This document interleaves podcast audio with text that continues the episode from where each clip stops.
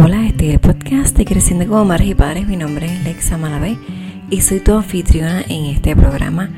Gracias por permitirme entrar en tu vida un día más. Gracias por permitirme compartir contigo mis experiencias para que podamos aprender a crear diferente. Sabes que este podcast es un podcast de crianza y bienestar y estamos aquí para educarnos. Educarnos para sanar, para conocernos, para aprender a criar diferente. Sabemos que existen diferentes maneras de criar, menos punitivas, maneras más amables y más respetuosas, tanto para las crías como para los progenitores, o sea, nosotros y los encargados.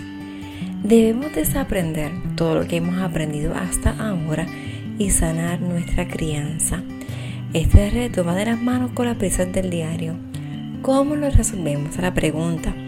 Pues lo resolvemos creando espacios como este que brinden experiencias necesarias para manejar y vivir la crianza a la misma vez que proveemos un sentido de comunidad. Es un espacio que rompe las barreras del tiempo y la distancia. Un espacio donde queremos servir, que servirá de educación, sanación, desahogo y comunidad, tanto para las madres como para los padres. Así que te doy hoy la bienvenida a este podcast. Y bueno, hoy es sábado 10 de octubre, es el 10-10 2020. Guardado que esta fecha no se vuelve a replicar, ¿verdad? Es, una fecha única. Hoy eh, lo voy a hacer un poco diferente y voy a estar compartiendo contigo el live que hice con María Isabel de lactancia materna holística. Eh, fue un live bien bonito eh, que hicimos en agosto y compartimos experiencias de ser madres lactantes. La historia de María Isabel, ella también es enfermera, nos puede ayudar muchísimo en cuanto a la lactancia y bueno, ella también es, vegana, así que te dejo la entrevista para que la escuches y la compartas con quienes entiendas que se van a beneficiar. Y te recuerdo que me sigues en Facebook e Instagram creciendo como madres y padres en la web vidaconsajorines.com y si estás escuchando este podcast en Apple Podcasts, la de las 5 estrellas para que otras personas lo puedan compartir o para que otras personas lo puedan eh, encontrar. Y si lo estás escuchando en otra plataforma de podcast, le puedes dar un screenshot, le puedes dar share y compartirlo. Eh, compartimos lo bueno. Así que con esto te dejo, que disfrutes la entrevista y entonces nos escuchamos mañana.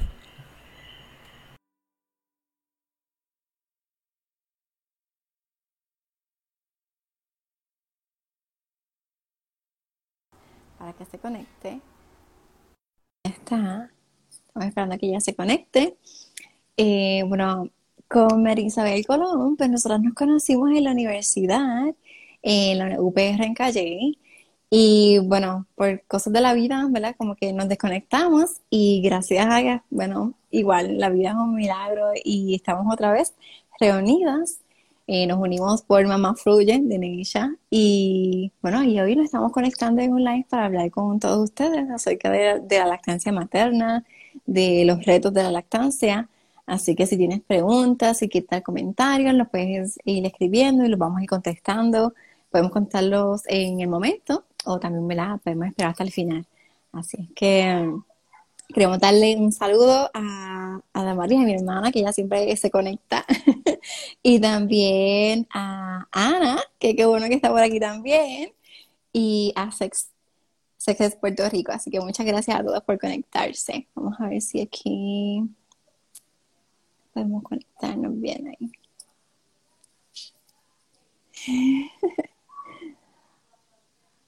ok, bueno, pues Aquí está Marisabel, ahí está. Hola, ¿cómo estás? Saludos, bien, ¿y tú? Hey, mira ahí, ¿a quién Aquí tenemos? con la bebé. Qué bueno. Se ve un poquito oscuro. Sí, un poquitito. Ah, hace mucho sol, pero... Bueno, pues Marisabel, gracias por conectarte, por decir que sí, ¿verdad? A, este live para hablar juntas acerca de la lactancia materna y hablar acerca de, tu podcast, que es precisamente ese tema. Así que gracias por, prestarnos, ¿verdad? De tu tiempo un ratito. es un honor estar contigo aquí en este live. Bueno, pues Martín sabe, gracias. Eh, bueno, quiero decirle a todos que tú eres enfermera y también has tenido experiencia en NICU y, tiene, y eres madre de dos niños y eres madre lactante, así que algo que se me quede que podamos decir este, a los que están escuchándonos hoy y viéndonos hoy. Pues lo dijiste básicamente todo. Eh, en el área de nursery ayudando a otras madres como nosotras eh, en el proceso de lactancia. Eso fue para mí, además de mis retos personales, fueron también con ellas retos también, porque cada bebé es diferente, cada mamá es diferente, la disposición de bebé y mamá. Eh, son varios factores, ¿verdad? Que con el tiempo pues me han ayudado a, aprender cada día más sobre este tema. Y cuando estabas trabajando en, Nico y con las madres lactantes, ¿ya tú eras madre lactante también o fue, o fue antes? Sí. Sí. Bueno, ya, ya había comenzado a trabajar, mi primer trabajo fue en el año 2004 y ahí comencé en el Hospital Pediátrico Universitario de Centro Médico en San Juan, Puerto Rico. Eh, ahí fue que entonces comencé el proceso. En el área de NICU no se trabaja mucho lo que es la lactancia porque eh, casi siempre, ¿verdad? Depende en el área que esté el personal de salud. Casi siempre yo estaba en el área del intensivo neonatal y allí, allí llegan pues los bebés más complicados de todo, todo Puerto Rico. Entonces a la mamá se le dificulta mucho pues ese proceso. En lo más que se le puede orientar es en, en el área de cómo almacenar la leche materna y cómo sacarla. Eh, la cuestión del apego como tal, pues es bastante complicada en esa área. Sí, es cierto. Eh, después, como tres años después, tuve a mi primer hijo y gracias a Dios todo fluyó de lo más bien. Eh, después, en el año 2013, fue que estuve trabajando en el Hospital Lima San Pablo de Caguas, en Puerto Rico. Eh, y ahí entonces, pues los bebés no son tan complicados y se le puede dar más apoyo a la mamá en cuestión al apego en la lactancia y en el tema, ¿verdad?, de, extraer la leche, guardarla, congelarla. Eh, y después estuve en el área de nursery, como dos años después. Dos años. Y es por eso entonces que decides hacer el podcast, porque tu podcast es eh, lactancia materna holística. Así que me gustaría que antes de que continuemos ¿verdad? con nuestra experiencia y otros conocimientos que queremos compartir, que nos hables del podcast y por qué realmente surge esa, esa, ese propósito, ¿verdad? ¿Cuál es el propósito del podcast? Pues, ¿verdad? Lo que había comentado de que con mi primer hijo todo fluyó de lo más bien, pues así fue. Eh, la dificultad que más tuve con mi primer hijo fue eh, la cuestión de, del, del apego correcto, o sea, de, del agarre correcto de su boquita al pecho, ¿verdad? Este, al seno. Eh, encuentro que esa es la parte más complicada de todos, aunque se vea súper fácil, pero no es así porque si no se conoce la técnica correcta, pues entonces mamá se va a lacerar. Sí. Eh, me laceré, pero fue mínimo. Sabía cómo era el proceso, pero eh, hay cosas que no, que la, la cuestión de lo que es teoría, ya lo sabía porque, ajá, y no es lo mismo, eso se necesita totalmente eh, la cuestión de, la, de lo demostrativo, de que uno tiene que hacerlo para practicarlo, como cuando uno pues practica un, deporte. Sí, eh, correr bicicleta o algo así, es cuestión de que tú sepas cómo... Sí, la primera vez no va a salir bien, no va a salir perfecto. Cuando uno lo sigue practicando es que entonces lo desarrollas bien y después pues ya eh, eh, es facilito, ¿verdad? Entonces, me laceré un poco, pero continué.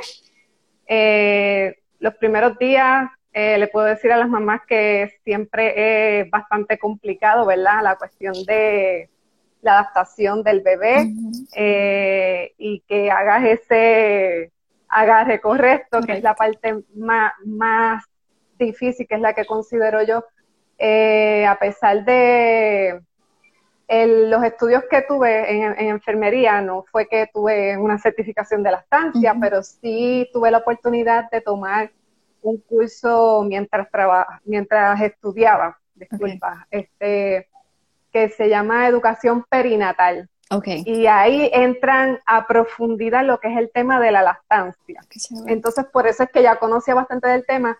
Siempre, toda la vida, desde que antes de comenzar, ¿verdad?, a trabajar y estaba estudiando, siempre me interesó ese tema eh, siempre he querido tomar la certificación, hasta ahora no he tenido la oportunidad, pero es que tan, como quiera, el tema siempre me ha gustado. Ah, y desde antes de tener a mi primer hijo, ya yo estaba convencida de, que iba a comenzar eh, con él la lactancia, aunque nadie me, me hubiese educado en esto, porque en mi familia nadie me hablaba del tema. Eh, que yo tenga conocimiento, a todos le dieron fórmula o si no comenzaron a lactar y todas mis abuelas, mi mamá, mis tías, todos se quitaron. Yo creo que a, muchas de nuestra edad les pasó lo mismo, como que fuimos criadas con fórmula, porque a mí me pasó igual, a mi hermana también, y como que estas que nacimos, bueno, no sé si, yo hablo porque soy de los 80, ahora nací en los 80, pero quizás las que nacieron en los 70 también, que somos pues criadas con fórmula, pero entonces decidimos pues mira, no, vamos a cambiar. Y yo las mías las lacté también. La mayor, como tú dices, fue como que, este, súper, fue, no tuve ningún problema. Tuve uno y fue porque ella siempre quería estar, este, chupando. Entonces me decían, eh, yo estaba en Estados Unidos, que le pusiera el dedito meñique porque no podía poner el bobo. Y eso era cuestión de que me la pegara todo el tiempo a la teta, que no lo hice, porque pues era tan, era tan primeriza que no sabía y le puse el bobo y tuvimos después el problema del agarre otra vez porque lo perdió y esa fue como que la confusión del, ajá, exacto, del pezón. Y luego lo mejoramos, ¿verdad? Estuvimos una semana bien llorosa para ambas. y luego lo mejoramos, pero entonces con la menor, pues sí, tuve, tuve varios retos que por el, por el latch, pero era porque igual como tú dices, yo sabía la teoría, ya tenía la experiencia, pero ya tenía frenillo lingual y labial y eso dificultaba. Y como eran tan ocultos, nadie los veía mm, hasta que fue un especialista, eh, una pediatra especialista en lactancia, que los vio, porque ni en el hospital lo vieron. Y yo estaba pues bien lacerada, era como que yo estaba a punto de, de quitarme, como que Dios mío, no puedo más. Y, pero como sabía que, no, que la lactancia realmente no duele y a mí me dolía, dije, aquí hay algo más. No puede ser que yo lo estoy haciendo todo más y ya yo lacté a una, ya tengo experiencia, este, ¿qué está pasando aquí? Y pues busqué la información. Y pues gracias a Dios, este, este año terminamos, ya hicimos el destete cinco años después. ya tiene cinco años, así que ya. Felicidades, felicidades. Con mi primer hijo no lo pude lograr, pues porque a, pesar de que mi esposo me ayudaba mucho, eh, alrededor nadie. Entonces no es fácil cuando uno está trabajando también. Sí. el apoyo es bien importante también. sí, a mí me pasó así con la primera, porque igual estaba trabajando fuera y era sacarme la leche en almacenaje, el tiempo, el lugar donde me la sacaba. Era como que todo tan complicado que duré un año apenas, como que esos últimos meses fue. A mí me pasó lo mismo con mi primer hijo. A mí me pasó lo mismo con mi primer hijo, exactamente lo mismo. Yo dije, al año, a pujones, pero va a llegar. y así lo hice, pero fue bien fuerte. especialmente extraerse la leche cuando uno está trabajando, que nadie entiende es bien difícil. Y yo digo bien injusto porque aunque después con el tiempo me di cuenta que no es eso, es la ignorancia. Es la ignorancia de las personas en cuestión en respecto al tema, en respecto a lo, la realidad del asunto, del tema de la lactancia, eh, porque no conocen cuáles son los, los beneficios reales, no conocen lo beneficioso que es llegar por lo menos mínimo hasta dos años de edad, que es lo más recomendado en la estancia materna constante. Son tantos detalles, las personas piensan que el tema de la lactancia materna es bien sencillo, pero no, porque he visto tanta y tanta y tanta ignorancia en el tema por la cuestión, ¿verdad?, de, lo que ves en tu diario vivir, de cómo es la crianza de esos niños de hoy en día, desde que somos pequeñas, ¿verdad? Todo lo que estamos viendo, todo lo que estamos viviendo. Y la lactancia materna es más que leche. Es más que leche, la información es súper abundante y con mi hija ahora, eh, ¿verdad? Eh, pasaron una serie de cosas en mi vida desde que vine acá a Texas que me hicieron eh, tener más conciencia de, lo que es ese apego, esa crianza de los niños. Mi esposo y yo pues decidimos yo quedarme con mis hijos por un tiempo eh, para poderla estar eh, a tiempo completo a mi hija, que es la segunda hija que tengo ahora, que tiene 18 meses ya. cuando ella nació, yo me sentí como madre primeriza también. Eh, tuve que buscar apoyo porque en ese momento también estaba sufriendo una serie de situaciones que son emocionales y cuando uno está teniendo situaciones emocionales, pues entonces la cuestión de lo que ya sabes puede como afectarse, ¿verdad? Los pensamientos. Entonces, con las herramientas que tienes a la mano, eh, tal vez las tienes en la cara, pero como que no, las ves. un empujoncito, no las ves. Entonces, al estar también tan poco tiempo fuera de tu país, a lo que te adapta, el proceso de adaptación, todas esas cosas, pues entonces eh, como que uno se pierde. Eh, y entonces esos primeros días para mí fueron bien difíciles, además de que me amenazaron en el segundo día de que a mi hija le, le tenían que dar fórmula o si no le iban a, buscar un trabajador social porque había bajado del más del, de la cantidad del peso que se pierde en los primeros dos o tres días de vida, que eso es algo normal, que los bebés pierdan peso esos días. Hay, hay, hay, hay, gente que eso no lo sabe. Si el pediatra no se lo dice, pues ellos, o sea, las personas no saben que, que, es normal de que los bebés cuando salen ¿verdad? Cuando nacen, pues pierden una cierta cantidad de, de peso que no me recuerdo muy bien, es como el 10 al 15%. Sí, yo no recuerdo muy bien cuánto es, pero sé que pierden. Entonces te amenazaron. No son muchas libras, son onzas. Son, onzas, no son libras. Y, pero te amenazaron en el hospital o te amenazaron y ya estabas en tu casa. Yo, yo no me atendí esta vez en hospital, yo me atendí esta vez con enfermeras parteras, pero no vienen a la casa, son clínicas que ellas tienen listas ahí, eh, no son cuartos como de hospital, no. Son cuartos como si fuera un apartamento, súper bello, precioso. en el momento que, antes de que ella naciera, habíamos presentado eso en Facebook, en mi página personal, en la página de mi esposo. Son habitaciones, son como habitaciones cualquiera, como un whirlpool, o sea que parí en un whirlpool, súper espectacular. Este, esta, este parto de mi hija fue lo que yo prácticamente siempre soñé, que eso no lo pude hacer, ajá, eso no lo pude hacer con mi hijo. Y por ignorancia también, porque no, como que no sabía mucho de ciertas cosas. Sí. Eh, nada, me, me amenazaron porque como bajó más de la cantidad de, de la cantidad que se considera que es lo, lo máximo que puede perder de peso hasta el segundo día, pues estaban pensando que yo no estaba produciendo suficiente leche. Ok.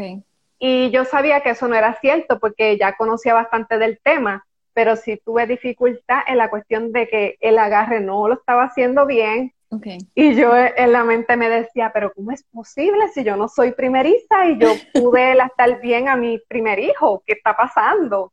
Y entonces la amenaza fue lo que me obligó a mí a buscar entonces ayuda porque también se me, con toda esa complicación emocional, pues entonces hay veces que también nuestro propio físico puede empezar a tener algunas fallas. Claro. Con la cuestión, ¿verdad? De, cosas así, cuando te una amenaza, bendito, y uno, y uno pasando por otras situaciones emocionales, pues no es fácil, ¿verdad?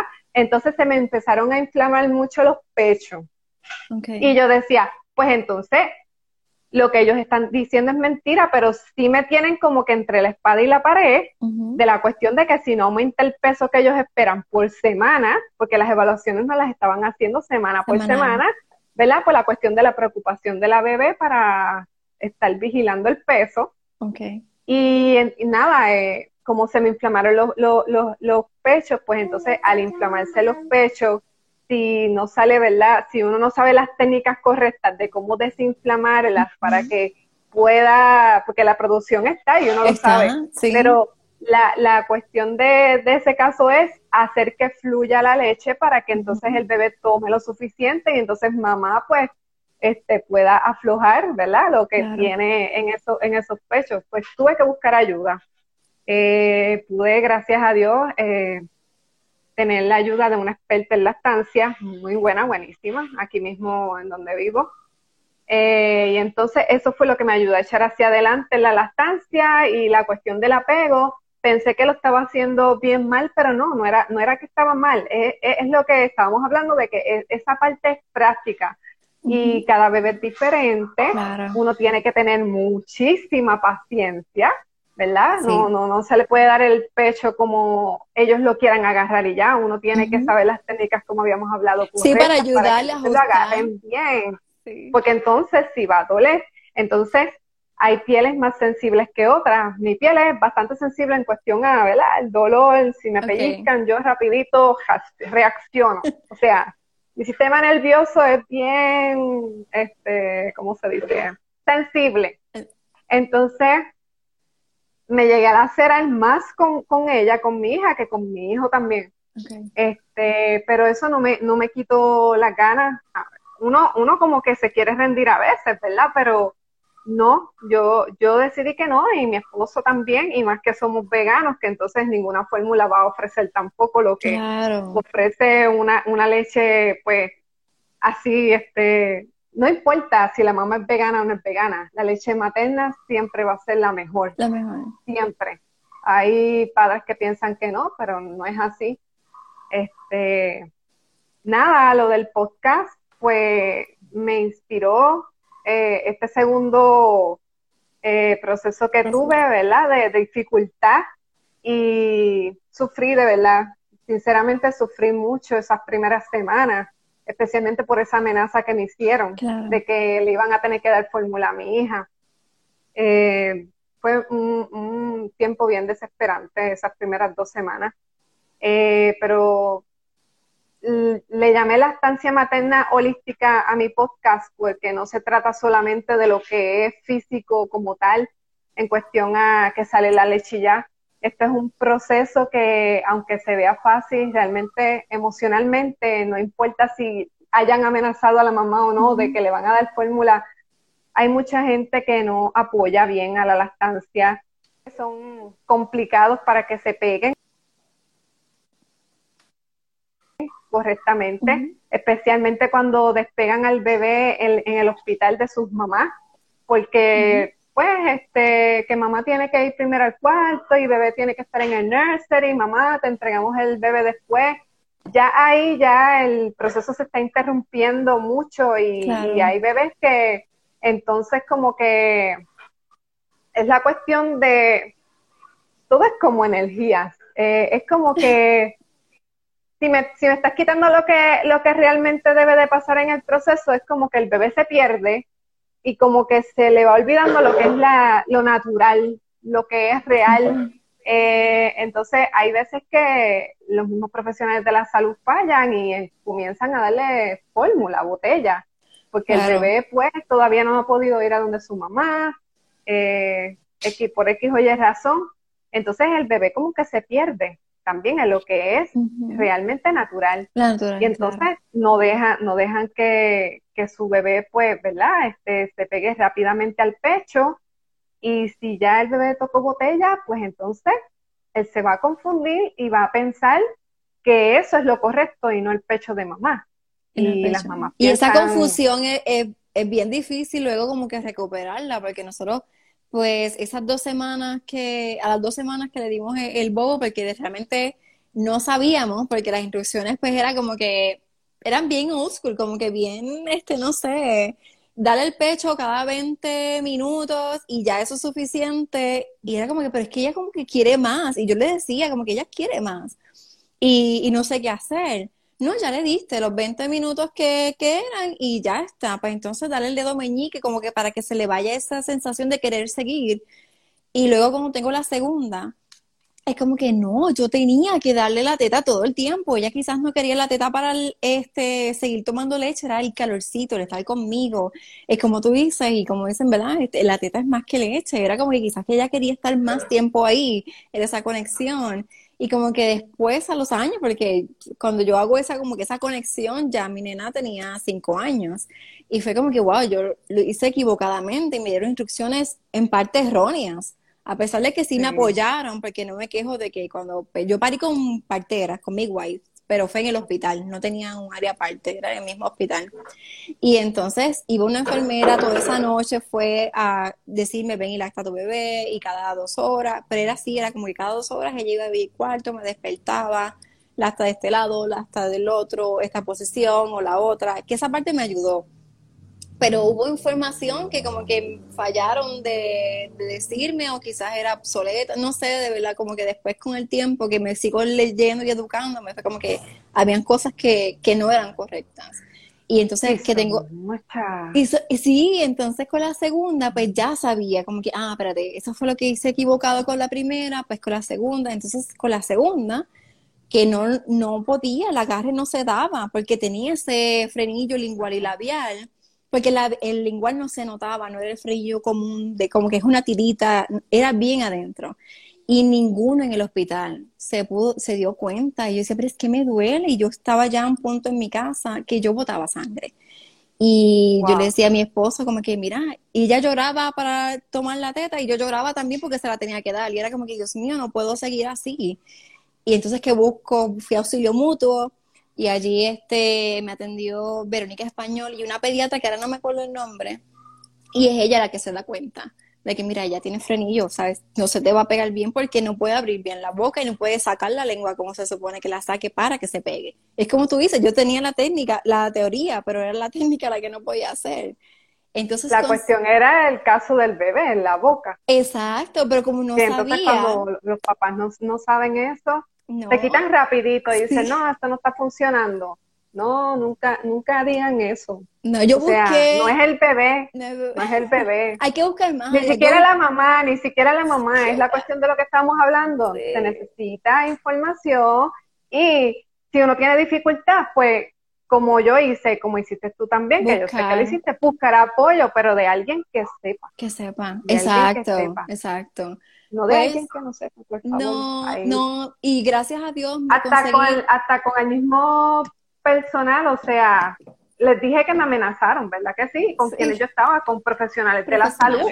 O sea, hay que tener mucho cuidado con los mismos profesionales de la salud y no todos son iguales, así que por favor, si alguien está escuchando este live, que no se lo tome personal, porque es que hay gente que dice, ¿verdad? Rápido, estoy diciendo no todos, y entonces hay gente que empieza a escribir, mira, no todos son iguales, pues claro, no todos son iguales, pues entonces ah, es como todo en la vida, no todos piensan de la misma manera, no importa en qué rama de lo que sea. Eh, hay que tener cuidado con todo el mundo. Eh, por eso es que es importante educarse. Educarse. Especialmente cuando uno anhela hacer algo correcto y bien, ¿verdad? Hay que buscar pues del que sabe. Del que sabe. Del que tiene experiencia. O por lo menos, ¿verdad? El que sabe, el que tenga experiencia, porque conozco a un doctor allá en Puerto Rico que eh, yo sé que es bastante mayorcito, pero se me olvidó el nombre de él. Este, el doctor, se me olvidó el nombre. Pero ese doctor yo lo admiro con todo mi corazón, es hombre. El doctor Mario Ramírez, por casualidad. El mismo, el mismo, sí. El doctor Mario Ramírez, eh, yo lo admiro, porque no, no hay casi nadie, especialmente hombre, que ayude de la manera que ayuda a las mamás a lograr las tal, que hasta por, hasta, hasta así, en esta forma que estamos nosotras ahora mismo, así online, las ha ayudado y hay, he escuchado casos de madres que han tenido éxito con él. O sea, que tampoco hay que ser madre para poder ayudar a, otras madres. Eso, eso es totalmente del corazón que uno, que uno lo hace. Es el interés que uno le tenga a, a, la cuestión del tema, a la cuestión de, ¿verdad? De, de, poder captar bien cómo es el proceso para poder entonces hacerlo bien. O sea, que, que ni, ni, necesariamente tiene que ser una mamá experta, puede ser un hombre, de verdad que yo lo admiro. Qué bueno que lo dices, porque a veces a nosotros se nos olvida de que pues todo este proceso es solamente algo como que de mujeres o femenino, y entonces es como, pues mira, no, también este hombres pueden ayudar, porque es como tú dices, que salga del corazón. Mira, aquí nos dice Neisha que le ayudó mucho para decidir lactar en tándem, que también ese es otro. Qué chévere. qué bueno. Saludos, Neisha. Saludos. Pero. Pues, y aquí también nos mencionan al doctor Ramón Pérez. Sí, sí. por ahí. Sí. Entonces le llamé la estancia materna holística al podcast eh, porque ya con todas las experiencias que he tenido y porque me interesa, siempre toda la vida me ha interesado mucho el tema, cada día estoy aprendiendo yo misma mucho más, aunque no tengo una certificación en la estancia, pero eh, cada día me doy cuenta, cada día que sigo haciendo el podcast hay mucho más información. Las personas piensan que esto es un tema bien cortito, que no es abundante en cuestión a, hablarlo, a discutirlo. Y es tan extenso el tema que si, si alguien toma una certificación en la estancia para hacer un consultor, las personas piensan que esto es de dos o tres meses. Pues fíjense, a todo el mundo les digo que no. Yo, yo no tengo, pero yo me he orientado sobre eso y eso es un año. Es un año y cuidado con quién lo estés tomando, eso es súper extremadamente extenso e intenso. Sí, yo la tomé con la doctora Navarrilla en el 2016, creo, 17, y fue un año que, oh my God, fue virtual, este, que era cuando todo esto estaba empezando de hacerlo virtual nunca nos reunimos en un salón. Y te digo que yo estudié, yo creo que más de lo que yo he estudiado en cualquier otra clase o en cualquier otro curso, porque realmente era, era bien intenso, era, era semanal y había que hacer trabajo y, y de verdad que, que sí. Y, y, hay mucho, como tú dices, mucho que aprender y yo creo que tienes que tener este, el corazón, como tú dices, realmente, porque no, mm, es, es mucho, es mucho para aprender. Y realmente pues no, no me arrepiento, aunque no lo he como que ejercido mucho, pero sí con la mi niña menor me ayudó un montón. Como que ahí entender muchas cosas y pasar del año con la, ¿verdad? Hasta los cinco años con la lactancia, entender, pues mira, los dos años tiene estos otros beneficios, a los tantos meses tiene estos otros beneficios que no solamente, ¿verdad? Hasta como al año, los dos años, sino que lo seguimos, en mi caso, pues más por salud, porque pues ella come muy pocas cosas y es bien sensible su piel, entonces hemos ido muchas, ¿verdad? En ocasiones al, al, doctor por cirugías y todo eso, y lo que nos ha salvado, ¿verdad? De complicaciones ha sido la teta. ¿Sabes? Cuando la operaron de las amígdalas y las adenoides, porque tenía apnea del sueño tan pequeña que jamás me imaginé. Pues entonces la teta fue lo que nos ayudó en el proceso de recuperación. O sea que son muchas cosas las que a veces no vemos y pues decidimos ya que eran los cinco años, era ya mamá quería también este despegarse, descansar. Sí, realmente es un proceso eh, que puede agotar física y mentalmente, por eso es que a mi posca le, le llamo la estancia materna holística, porque holística viene, ¿verdad? Para las personas que no saben lo que es la palabra holístico, se refiere, salud holística es que es salud física, mental y espiritual. O sea, una va agarrada de la otra y la otra de la otra. O sea, es un balance. Porque si mamá, por ejemplo, está bien estrésica, ¿verdad? En esos primeros días, pues se le va a dificultar que esa leche salga con fluidez, ¿verdad? La cantidad correcta que debe de salir para el bebé. Eso fue lo que me pasó con mi segunda hija. Yo no tenía estrés con mi primer hijo, todo fluyó bien. Yo no tenía en aquel momento situaciones emocionales. O sea, yo estaba, como dicen en Puerto Rico, chilling, porque sabía que iba a tener cuatro meses y medio totalmente libre y pagos, porque lo planifiqué así para que, eh, para estar más tiempo con mi hijo antes de empezar a, trabajar otra vez. No había ningún tipo de dificultad, eh, ¿verdad? Eh, pero al venir acá todo cambió eh, y ahí todo se alteró y lo que, lo que te pasó con una de, tu, de tus hijas, pues a mí me pasó de la cuestión de que mi hija de ahora, pues sí, este, lloraba cada vez y lloraba cada vez y yo decía, pero ¿por qué? Si mi hijo ah. fue totalmente diferente, mi hijo... Eh, porque las personas piensan que es a cada cierto tiempo que tienen que lactar las mamás y no es así.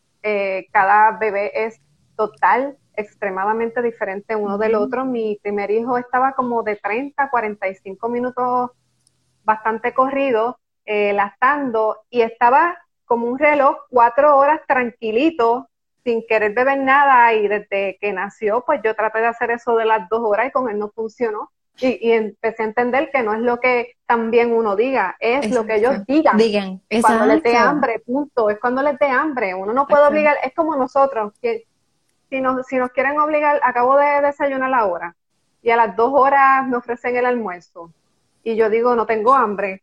Pues mira, no tengo hambre. Exacto. Déjame. Exacto.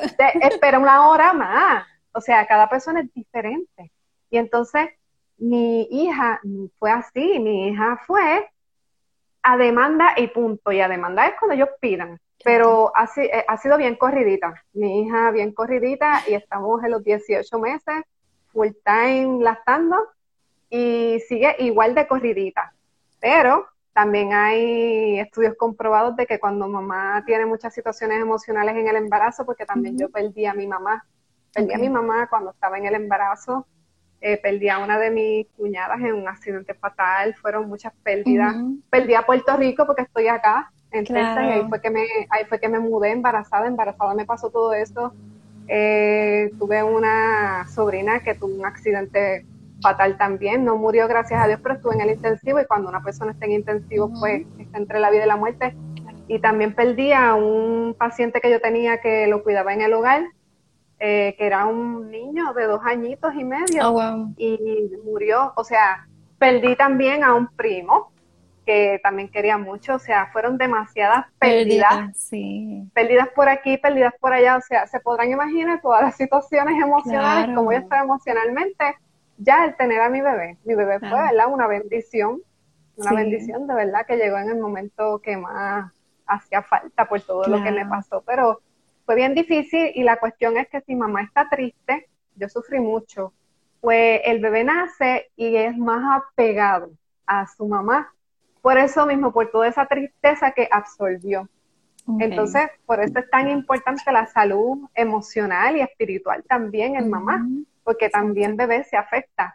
Gracias a Dios, pues hasta ahora, ¿verdad? Y, y ya, ya, ya después que uno pasa dos o tres meses de prueba, ya está 100% graduada la mamá con su bebé porque ya no duele nada, ya sabes cómo es la cosa, ya todo el tiempo va a ser lo mismo. Ahí la cuestión es uno seguir adaptándose a hacer más cosas de la casa y pues este, seguir organizándose. Claro. Pero eh, mi, hija sigue casi igual. Eh, eso sí, eh, yo también había cambiado mi alimentación a, a vegana este, con mi hija, ahora que somos veganos. ¿Hace cuánto hace eres Hace, un, hace 11 años somos veganos. Okay. Fue una situación pues mental que le surgió a mi, a mi hijo, a mi primer hijo de pequeño y decidimos hacer el cambio. O sea que esa es una de las diferencias también entre mi primer hijo cuando lo tuve a mi segunda hija. Eh, y les confieso que mi hijo, yo lastándolo, se me enfermaba. Eh, y las personas se preguntarán muchas veces, ¿verdad? Pero si lo estás lactando, la lactancia materna es lo más eh, saludable para los bebés.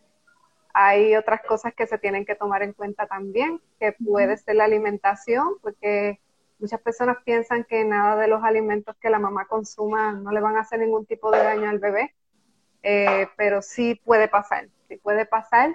Este, estoy estudiando eso para el podcast. Quiero hacer una, un episodio sobre la nutrición ah, también. Puede ser, puede ser que sean varios, porque eso también hay mucha tela para, para cortar, también, de verdad. ¿Y eh, al, igual que el tema de las vacunas. De la sí, eso es otro tema también que... Yo lo que hice con mi hijo, no lo hice ahora con mi hija, y mi hija nunca, se lo puedo decir así, tranquilamente, mi hija nunca se enferma. Y no, y no la has vacunado entonces. Y mi hijo. Desde que nació PAN, la primera que es la hepatitis B, y todas las habidas y por haber, hasta que le descubrieron desorden de desarrollo vacío. Mi esposo y yo tenemos todavía esa, ¿cómo se dice? Eh, pensamos que puede haber sido las vacunas lo que lo afectó mucho porque hasta el primer año él nació totalmente bien, saludable, no hubo nada de cosas negativas con respecto a la salud cuando nació hasta que tuvo su primer año y se estaba enfermando constantemente y empezó a presentar pues estos signos que son de autismo, del espectro de autismo. Y nosotros sospechamos aún, han pasado, él tiene 14 años, eso fue hace como, 12 años que lo diagnosticaron, eh, todavía tenemos la sospecha de eso. Pero eh, detectar que específicamente fue eso, eso es un trabajo bien cuesta arriba para poder identificar qué fue eso. Hay muchas personas que, que, piensan que no, ¿verdad? Pero eso está, ¿verdad? Esa decisión a discreción de cada padre si es o no es. Pero sí. les puedo decir que mi hijo, a pesar de ser lactado hasta el año, se enfermó todos los meses hasta que comenzamos a ser veganos. Y después de comenzar a ser veganos, ¿ustedes piensan que, que después de, comenzar esa hazaña de ser vegano se enfermó después? Pues puedo decir que no. Ya. No se volvió a enfermar. Y eso nos convenció mucho y además de que mejoró un montón en cuestión a nivel emocional. Y por eso es que seguimos, seguimos siendo veganos, porque la, todo lo que hemos visto y hemos vivido, pues nos los ha comprobado y confirmado de que sí eh, es lo mejor para nosotros. Es lo mejor. Quería Nosotros respetamos como familia, ¿verdad?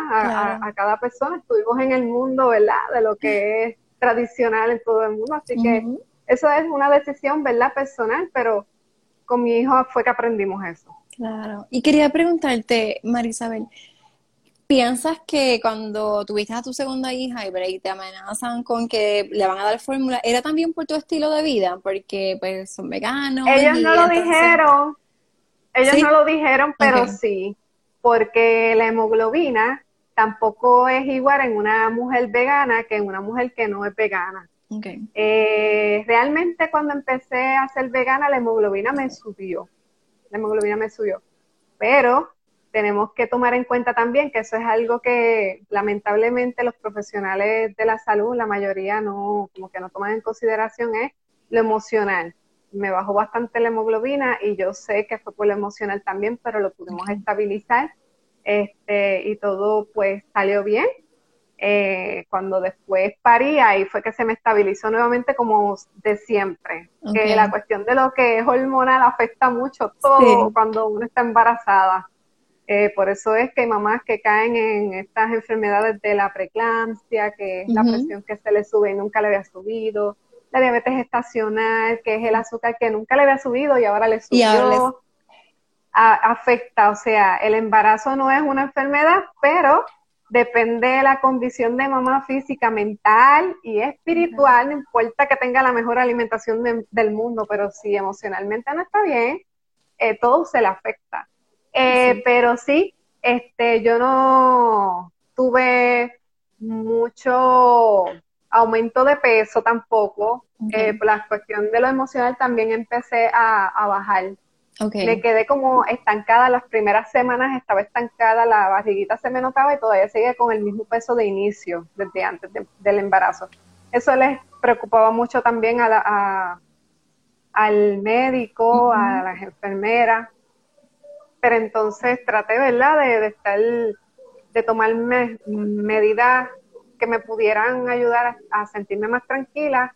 Y pues sí empecé a aumentar, no un montón, no más de 15 libras, pero aumenté poquitito a poco hasta que parí. Y entonces cuando la bebé nació, pues como soy vegana, pues, y como no, no aumenté tampoco tanto y hay cosas que no como, pues nació con menos libras también, o sea, no fue tampoco, fueron cinco libras y algo, cinco, como cinco con cinco libras, como con diez onzas. Pero como perdió bastantes onzas, yo creo que más de 10 o 15 onzas, como más de 15 onzas, ellos se preocuparon inmediatamente y por eso es que me amenazaron.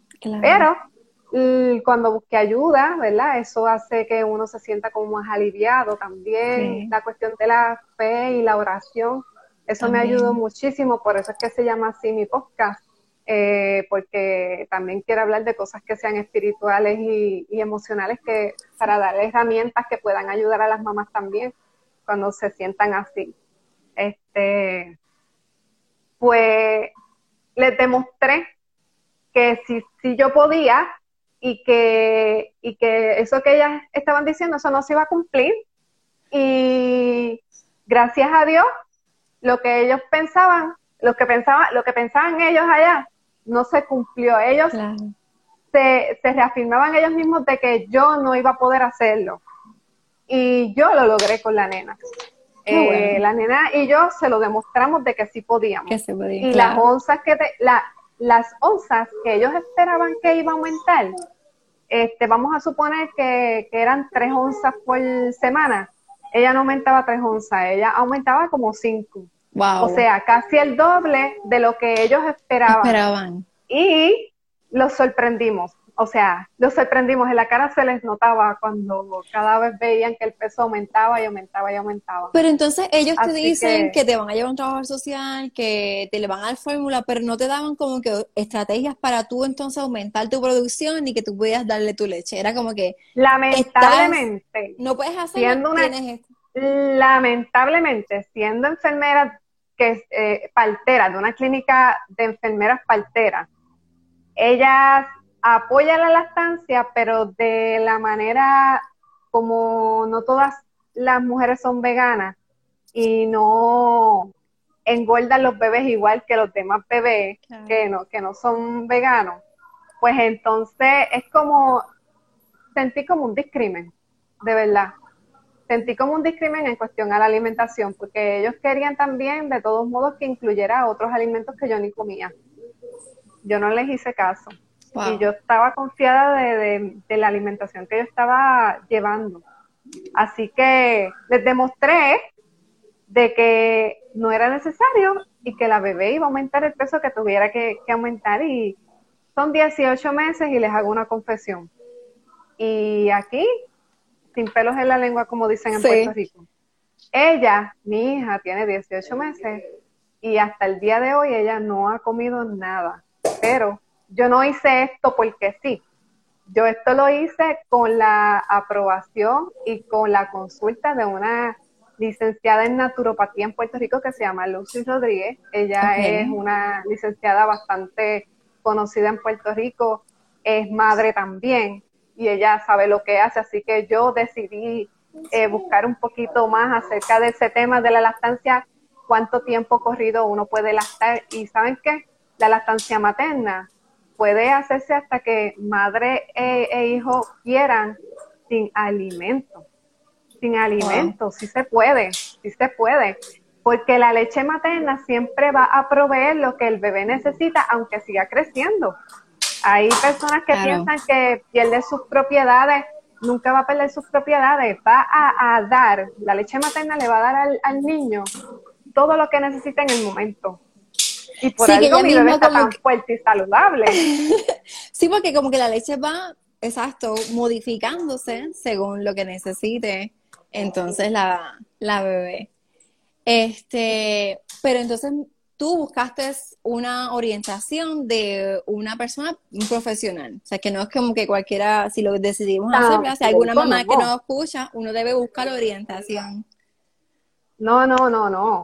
O sea, cuando uno va a hacer algo, uno tiene que siempre buscar apoyo y consultar con alguien que sepa del tema, porque no vamos a hacer las cosas así a lo loco. Hoy en día las cosas naturales no es para estar tomándolas de experimento, tampoco quería hacer un experimento con mi hija.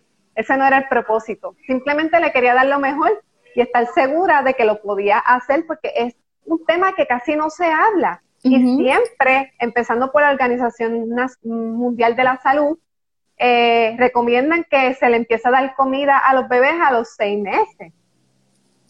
A los seis meses de nacido y continuar, ¿verdad? Con la lactancia hasta los dos años. Pues eso está bien, pero yo me quería, no es que me quería ir más allá, pero yo dije, caramba, si la leche materna es lo más saludable, ¿por qué quitársela tan rápido al bebé? Entonces, hay muchas personas que me preguntan también, ay, pero la bebé no te pide comida, pero la bebé no sufre cuando, cuando ustedes están comiendo. Como que le da Para nada.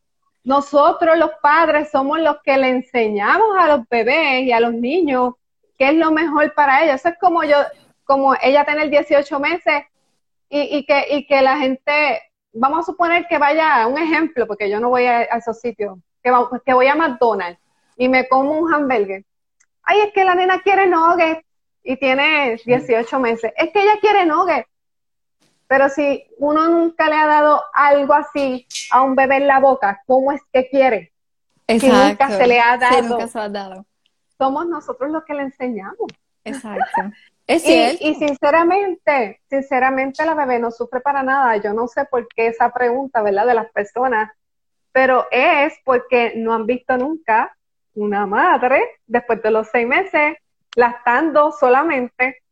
Para mí ha sido una bendición. Además de que uno se ahorra mucho dinero también. Es gratis. es gratis, es lo más sano, es una alimentación completa, no le falta nada. ¿Por qué darle otra cosa? Es cierto. y yo acepté el reto, desde que hablé con esa licenciada, yo acepté el reto y hasta ahora lo hemos hecho. No me arrepiento para nada. Y seguiré, seguiré hasta que ella me diga no es que voy a llegar hasta los 5 y 8 años Sin dándole leche materna nada más, ¿verdad? Claro. Pero me propongo por lo menos la meta hasta los 3 años, por lo menos. Sí. Y vamos a ver, ya llevamos un año y medio. Y pues estamos felices, ella es súper sana, está el coronavirus por ahí. El coronavirus Ustedes saben que a los bebés ponerle una mascarilla para salir a los lugares difícil y no se puede, o sea, por más que creen una mascarilla para ellos no se va a poder porque ellos se lo van a sacar. Se lo saben. Y ella es súper sana. Así que yo digo que la, leche bendita, o sea, la lactancia es una leche bendita. Eh, yo a Dios le doy las gracias por, por eso, por esa, por esta oportunidad que nos ha dado. Marisabel, me encanta tu historia, no sabía muchas cosas de tu historia, así que gracias por, con, ¿verdad? por compartirla con nosotros hoy y también, ¿verdad? Darnos más información y más luz sobre el tema de la lactancia. ¿Qué, nos puede, qué le dirías a las madres que nos están escuchando el día de hoy? ¿Qué, qué mensaje, qué consejo le daría? Déjame, me voy a mover un momentito, voy a prender la luz porque de momento como que no me estoy viendo. Dame un momentito. Sí, sí. Yo les digo a las mamás, ¿verdad? Mamá que me escucha, padre que me escucha, abuela que me escucha, tía, quien sea que conozca a alguien que tenga un bebé, que por favor la apoyen. La apoyen, aunque no los demás le puedan dar leche de teta, ¿verdad? Todos los demás pueden dar teta como ayudando a la mamá, ayudándola a fregar, ayudándola a hacerle un desayuno, un almuerzo, una cena, ayudándola a limpiar. Esa es la manera de darle teta al, al, bebé de la, al bebé de la mamá. O sea, no es ni el bebé, pero es como que pues ayuda a la mamá, cuida a la mamá y le estás dando teta al bebé prácticamente porque mamá pues puede hacer su trabajo bien. Exacto. Eh, y mamá, aunque no tenga apoyo, busca apoyo de alguien y que no se quiten que si saben que le está empezando a, doler eh, la cuestión de cuando comienzan a hacer el proceso de lactancia, que no, que lo tomen con calma, porque los primeros días son los más difíciles, pero eso va a pasar. Ahora mismo mi, mi bebé, al principio como tú y yo, pues este, se nos hizo bien, con mucha dificultad esos primeros días y hasta nos laceraron, pero sabíamos que era el agarre y al modificar y practicar, lo pudimos lograr. Hay maneras de, de evitar o tratar naturalmente cuando hay una laceración y la mejor cura, ¿saben qué? Es la misma eso es cierto. Eso es medicinal. Así que cada ratito que que se pueda, pues aplicar dos o tres gotitas de leche materna a esos pezones y listo, ya eso eh, en, un par de horas o al otro día o al próximo, te, le garantizo que se va a curar. Eh, son muchas cosas que se puede hablar, ¿verdad? En cuestión a poder ayudar a las madres, pero el, es mucho. Este, pero si tienen alguna dificultad que no, se, que no sepan qué es lo que está sucediendo, cómo manejarlo, inmediatamente buscar apoyo de alguien que, sea o experto en la estancia o una mamá que haya tenido éxito en la estancia. Y si esa mamá que le estás hablando no sabe de lo que le estás hablando, porque verdad no todas vivimos lo mismo, pues mira, busca apoyo de otra. Y así no, que no se quiten, que busquen información, que, que piensen, que hagan lo que diga su corazón. Y yo sé que el corazón de cada mamá que ama a su hijo le dice, mi leche es la mejor para mi bebé. Así que ese, esa molestia de esos primeros días, eso va a pasar. Ahora mismo mi bebé se pega y yo ni la siento.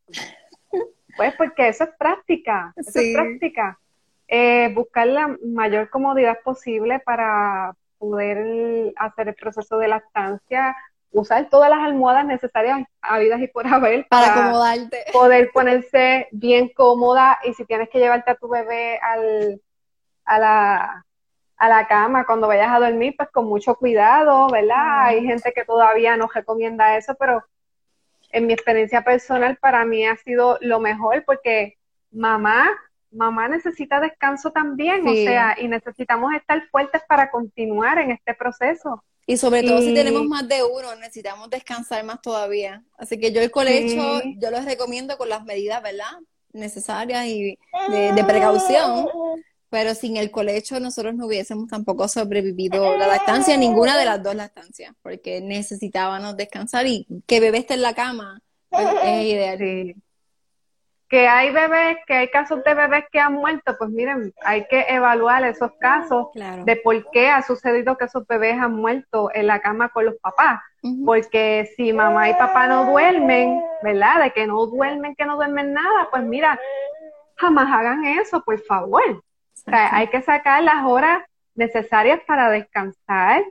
Eh, si estás tomando medicamentos para dormir, pues ese es uno de los factores que más pueden entonces causar esa ese accidente de que un bebé se les asfixie en la cama por estar con ellos. O sea, eso hay que evaluar qué, qué factores son los que causan que puedan ocurrir esas muertes. ¿Ves? Que, es que el tema es tan abundante. Estuviéramos por ahí para abajo hablando, pero, no se quite. No, sí, exacto. Síganme en la estancia materna holística, en Spotify. Estoy por ahora en Spotify Anchor. Estoy esperando que Apple podcast en iTunes, ya me lo entren allá, pero saben que el coronavirus, esto ha sido todo un caos para la cuestión del procesamiento, ¿verdad? De la distribución.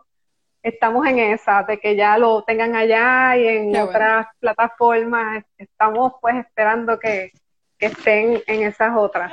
Pero por ahora Spotify, Anchor, eh, y estoy también en, en Facebook con el mismo nombre, la estancia materna holística, en Instagram. Y si tienen dudas o preguntas, pues me pueden escribir al mismo nombre, lo puse bien facilito para que me puedan sí, no súper bien. Sí, exacto. Lactancia materna holística arroba gmail.com. Ahí me pueden escribir cualquier duda o pregunta, pero no se quiten, mamá, no se quiten y todos los que estén alrededor de ella, por favor, necesitamos ese apoyo porque necesitamos una nueva generación que sea totalmente saludable. Vamos a reducir el crimen, vamos a reducir todo lo que sea negativo porque para crear buenos ciudadanos, ¿saben qué? Todo comienza desde antes que el bebé nazca. O sea, que mamá necesita tener una buena salud física, mental y espiritual desde antes de, crear a ese bebé, ¿verdad? Que esté en su vientre y cuando nace, una de las mejores cosas que podemos hacer por ellos es que la lactancia se cumpla y que todos cooperen y que podamos continuar hasta lo necesario. lo necesario. ¿Para qué? Para reducir las enfermedades físicas y no solamente físicas, mentales y espirituales también. para tener, ¿verdad? Una mejor, mejores generaciones de las que vienen de ahora en adelante. Ese es, pues, uno de mis sueños, ¿verdad? Para que haya más paz en esta tierra. Necesitamos mejores ciudadanos y más conscientes, pues, de la naturaleza y de todo lo que sea bueno. Pero yo creo que estamos, vamos a ir granito a granito lográndolo, porque ya hay un cambio, ¿verdad? Nosotros estamos haciendo un cambio y lo vamos a ver en nuestros niños también. Y aquí se me asomó la chiquita mía, así es que, María Isabel, te doy las gracias por compartir todo este conocimiento, las experiencias, por por darnos, ¿verdad?, un ratito de, tu tiempo para hablar acerca de este tema. Y yo sé que muchas, ¿verdad?, lo van a seguir, van a seguirte, vamos a escuchar más tu podcast, porque como tú dices, hay mucho para hablar y cortar, hay mucha tela para cortar, así que gracias, de verdad. Y y bueno, este, yo creo que si tienen alguna pregunta, la quieren hacer ahora. Yo sé que han puesto unos mensajes ahí muy bonitos que dicen muchas felicidades a tu esposo. Así es que este, agradecen por ese. Mira, aquí está mi nena. Hola. Ya está grande, querida. Bueno, Ah, y una de las cosas que quería mencionar, que lo aprendí estos días y está en mi podcast, las mujeres que quieran adoptar a un niño y nunca han estado embarazadas, también pueden lograr lactar a ese bebé que no ha sido suyo. Y eso es algo que yo tampoco sabía. Ah, y está en mi podcast. Lo pueden ah, pues escuchar cuando quieran. Es uno, es uno de los últimos episodios. Es, el, es el último, penúltimo episodio. Así que hay mucha esperanza. Amén. Qué bueno. Gracias, María Isabel. Que descanse. Que descansen todos. Y seguimos por ahí conectándonos y seguimos hablando de este tema que es tan importante. Gracias, Marisabel. Gracias a ti. Hasta luego a todos y gracias a todos por conectarse.